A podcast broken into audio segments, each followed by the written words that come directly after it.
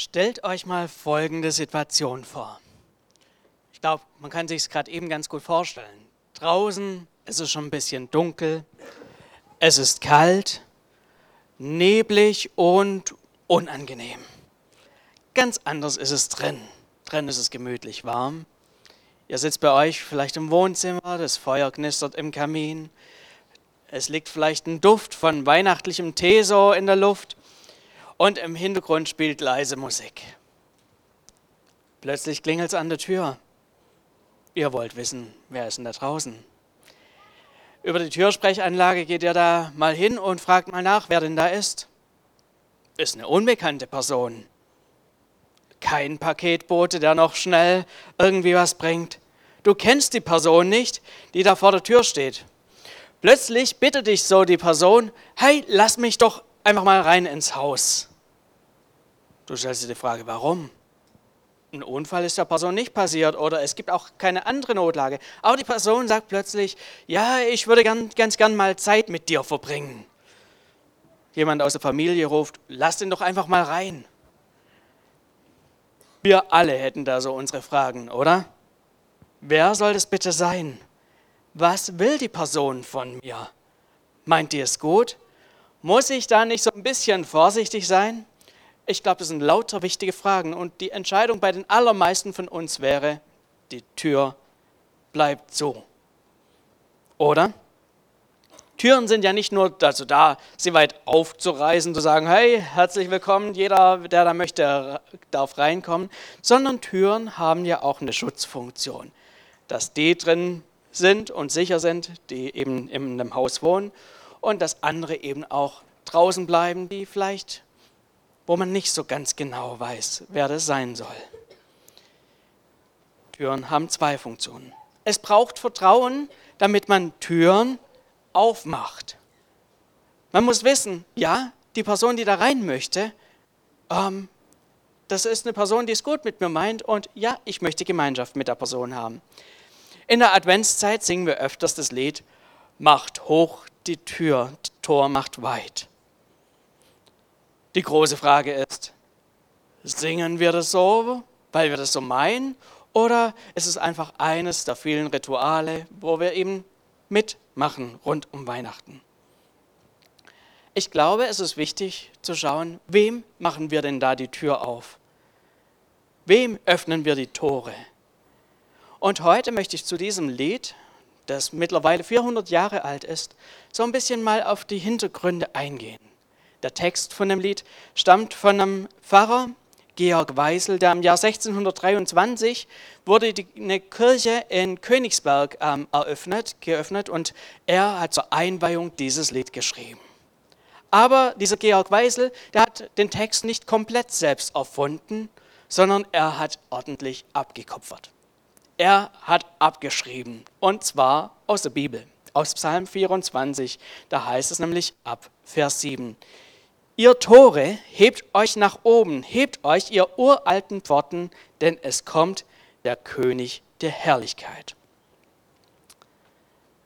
Rund um den Psalm 24 ähm, lernen wir diesen König der Herrlichkeit näher kennen. Er wird uns hier vorgestellt. Ihr ahnt schon, wer das ist. Jesus. Psalm 24 steht allerdings nicht so für sich ganz alleine da, sondern es gibt noch Psalmen außen herum, die da in diesen Kontext reingehören. In der Bibel sind die Bücher nicht wahllos aneinander angeordnet, sondern da ist eine logische Reihenfolge drin. Und genauso ist es bei dem Buch der Psalmen. Die sind nicht nur, ja, da wurde nicht gewürfelt, wo welcher Psalm hin soll, sondern da ist eine innere Linie auch drin. Und so sind diese Psalmen außen herum, haben sie eine Bedeutung rund um dieses Lied, was wir hier haben. Drei Psalmen lang geht es so auf diesem Psalm 24 schon zu. Drei Psalmen, die David geschrieben hat, ungefähr 1000 Jahre bevor Jesus zur Welt gekommen ist. Und in diesen drei Psalmen bekommen wir so drei unterschiedliche Perspektiven, wer dieser Herr der Herrlichkeit ist. Wir fangen mal an bei Psalm 22, also zwei Psalmen zuvor. Da kommt am Anfang dieses Psalms noch so ein paar Regieanweisungen, wie dieses Lied zu singen ist. Und dann kommen bekannte Worte in Vers 2. Da heißt es, mein Gott, mein Gott, warum hast du mich verlassen? Eine Frage, die dem einen oder anderen von uns bekannt vorkommen könnte. Es sind sehr bekannte Worte, die Jesus am Kreuz ausruft. Mein Gott, mein Gott, warum hast du mich verlassen? Hier merken wir schon, mit diesem Psalm oder in diesem Psalm geht es direkt um Jesus. Es ist nicht nur irgendetwas, was David erlebt hat und äh, zufälligerweise sich bei Jesus wiederholt hat, sondern es sind Dinge, die hier ähm, sich auch weiterziehen. Ich lese weiter ab Vers 17, da heißt es, sie durchbohren mir Hände und Füße. Man kann all meine Knochen zählen, sie gaffen und weiden sich an mir. Sie verteilen unter sich meine Kleider und werfen das Los um mein Gewand. Finde ich höchst interessant. Tausend Jahre vor Christus schreibt David diese Verse und genau gute 2000 Jahre später, direkt am Kreuz, lesen wir, dass sich diese Dinge genau so erfüllen. Dort kam es zur Kreuzigung. David kannte die überhaupt gar nicht. Das war keine ähm, ähm, Todesstrafe, die ihm bekannt geworden wäre. Die Römer hatten die erst eingeführt. So haben wir hier ein erstes Bild. Jesus am Kreuz. Und ich möchte hier einfach mal dieses Symbol einfach mal so nutzen. Hier ist so ein erster Aspekt, wo wir diesen König noch mal näher kennenlernen am Kreuz. Ein Aspekt, den wir am liebsten vielleicht so an Weihnachten außen vor lassen würden. Ist ja nicht so die schöne Vorstellung. Das passt nicht so in dieses Bild vielleicht, das wir haben. Der Herr der Herrlichkeit. Und dann haben wir hier Jesus am Kreuz.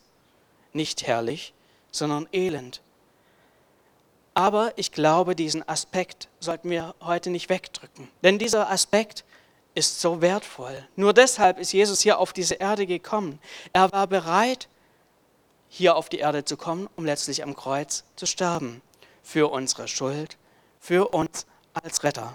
So ein erster Aspekt, den wir hier haben, wer dieser König oder der Herr der Herrlichkeit ist. Es ist Jesus, der Retter, der bereit ist, sich herabzulassen zu uns, uns aus unserer Schuld zu befreien. Dabei bleibt es aber nicht. Es gibt weitere Aspekte.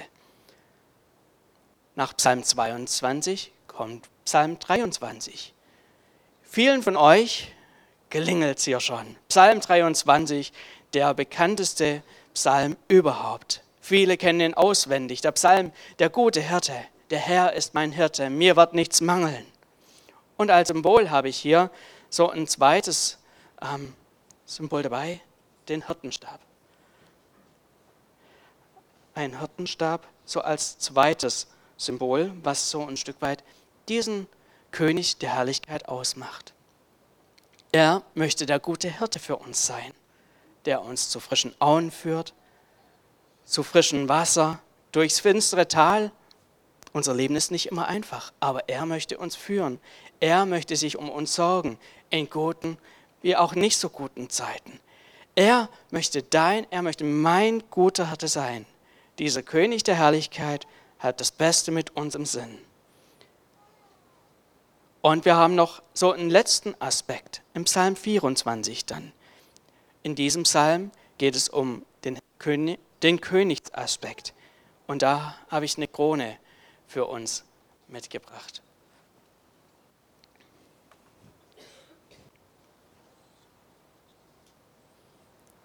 So als dritten Aspekt. In dem Psalm 24, da heißt es am Anfang, dem Herrn gehört die Erde und was sie erfüllt, der Erdkreis und seine Bewohner, denn er hat ihn auf Meere gegründet, ihn über Strömen befestigt. Hier wird ein klarer Bezug zum Anfang der Bibel gesetzt. Gott als der Schöpfer. Er, der Herr der Herrlichkeit, ist unser Schöpfer. Er ist kein König, der sich irgendwie breit gemacht hat mit seiner Königsdynastie, die sich halt irgendwie durchgeboxt hat. Nein, wir lernen hier den König anders kennen. Den König als Schöpfer. Und am Ende dieses Psalms 24 in Vers 10, da heißt es, Wer ist er, dieser König der Herrlichkeit? Der Herr der Heerscharen. Er ist der König der Herrlichkeit. Herr der Heerscharen? Das kommt uns doch auch irgendwie bekannt vor. Als Jesus zur Welt kommt, tauchen auf dem Feld Hirten auf. Äh, waren die Hirten. Und bei ihnen sind Engel aufgetaucht. Und sie werden mit den ähm, Hirschern ähm, beschrieben. Und was singen sie? Sie singen, Ehre sei Gott in der Höhe und Friede auf Erden, den Menschen seines Wohlgefallens. Sie weisen gemeinsam auf diesen König hin, den König des Friedens. Jesus als der König des Friedens. Und dieser König wird uns vorgestellt als jemand, der seine Macht nutzt zu unseren Gunsten. Er möchte auch in deinem, in meinem Leben regieren. Er möchte dein Leben führen, leiten in Frieden, in einem inneren Frieden. Und wenn wir so dieses Lied singen, macht hoch die Tür, es kommt der Herr der Herrlichkeit, dann können wir hier einfach drei Aspekte von diesem Herrn sehen. Drei Aspekte, die wir in diesen drei Psalmen sehen. Im Psalm 22 sehen wir diesen König, der bereit ist, sich als Retter hier auf dieser Erde niederzulassen, der bereit ist, ans Kreuz zu gehen, der bereit ist, hier dein und mein Retter zu sein. Aber er möchte nicht nur das sein, er möchte auch, wie wir im Psalm 23 das gehört haben, dein Hirte sein. Er möchte sich um dich kümmern. Er möchte schauen, dass es dir gut geht.